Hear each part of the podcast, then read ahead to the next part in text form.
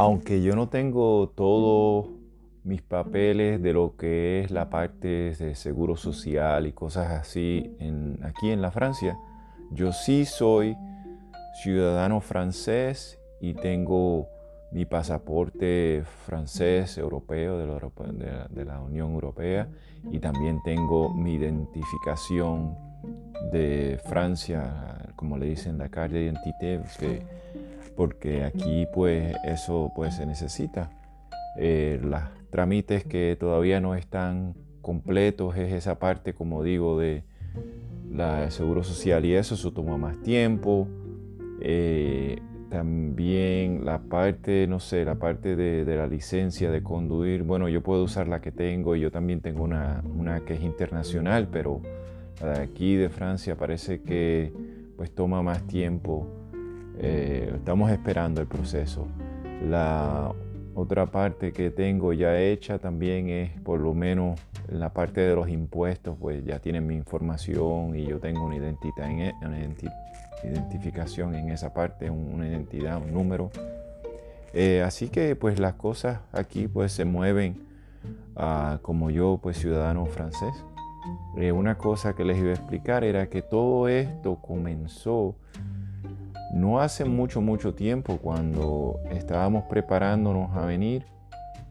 Eh, ya habíamos comenzado ciertas cosas, yo había tenido ciertas entrevistas, pero cuando lo de COVID pasó, pues estábamos medio, medio estancados. Pero lo interesante de y lo particular de esto es que yo hice todo esto sin vivir en Francia. O sea, yo encuentro que eso es bien interesante, donde yo pasé a ser ciudadano francés sin haber vivido en Francia. Y eso pues fue gracias a una combinación de cosas, pues una combinación de que mi esposa es francesa, pero no es que simplemente eres francesa, es que ella es francesa, es que ella es francesa, pero ella también estaba registrada con Francia como una persona francesa que no estaba viviendo en Francia.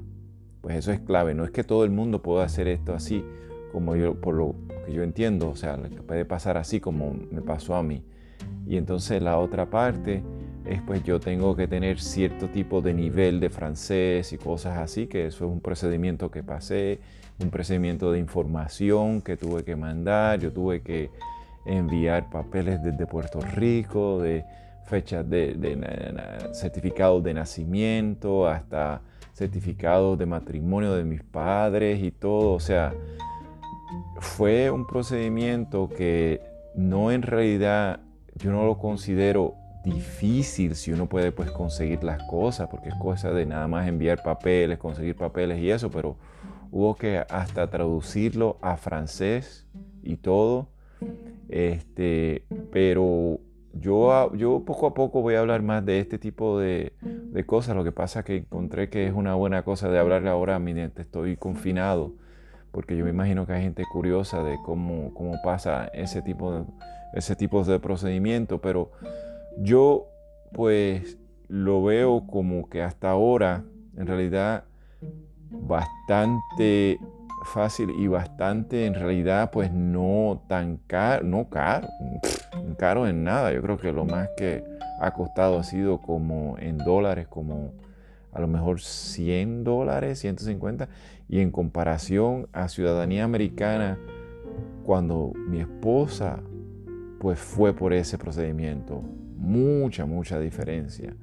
Así que es algo de los sistemas que yo veo que, bueno, pues en verdad, pues a lo mejor tengo que esperar algo y eso, pero ella, cuando ella hizo lo de ella en Estados Unidos, tuvo que esperar muchísimo también. Así que, que hasta ahora, pues no, no veo tanta, tanta eh, diferencia en lo que es de esperar y eso, aparte de, bueno, que eh, pues lo del seguro social y eso, pero tengo mi pasaporte ya, tengo mi identificación y tengan en mano que todo esto, o sea, no la parte del pasaporte y eso, pues vine acá, ¿verdad? Tuve que venir, pero la ciudadanía yo la obtuve mientras todavía estaba viviendo allá en, el sur de la Florida, quiero decir, porque yo vivía en el sur de la Florida.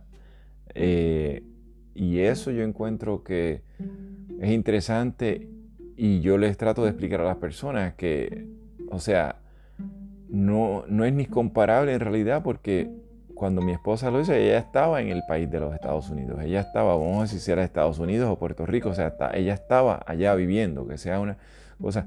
Yo no estaba viviendo aquí, yo no, no, estaba viviendo aquí ni nada, o sea, estaba yo sí visitaba y eso, pero no. Y así que los papeles tuve que enviarlos y eso, y, pero sí, pues por ejemplo, tuve que ir a, a, la embajada de, de Washington DC, la embajada francesa, y ahí tuve una entrevista y eso, hubieron ciertas cosas, pero que es bien interesante cómo yo obtuve la ciudadanía francesa sin estar aquí. Yo creo, yo creo que eso fue interesante. Entonces ya cuando llegué aquí, entonces pues eh, tuve más tiempo para poder ir a buscar el pasaporte y buscar lo de la carta de identidad, porque eso, eso era algo que pues nos aconsejaron de hacerlo de esa manera, de que cogiera la ciudadanía, entonces viajar acá y busco terminar todo acá por la parte del COVID porque si no, no garantizaban que yo iba a recibir todo eso allá en, o sea, en, Florida, en el sur de la Florida, en, Estados Unidos, lo iba a recibir muy pronto, porque las cosas no están viajando tanto y eso. Pero yo les quería dar esa información y les voy a hablar más y más de las distintas cosas y comparaciones en cuanto a eso.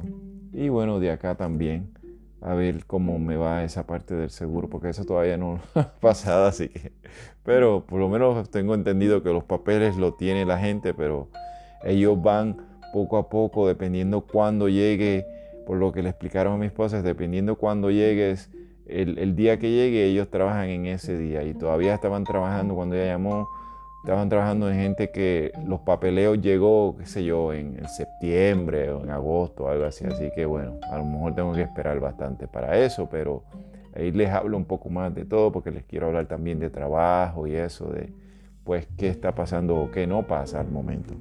Cuídense mucho y nos mantenemos siempre en comunicación. Espero que todo el mundo esté bien. Chao.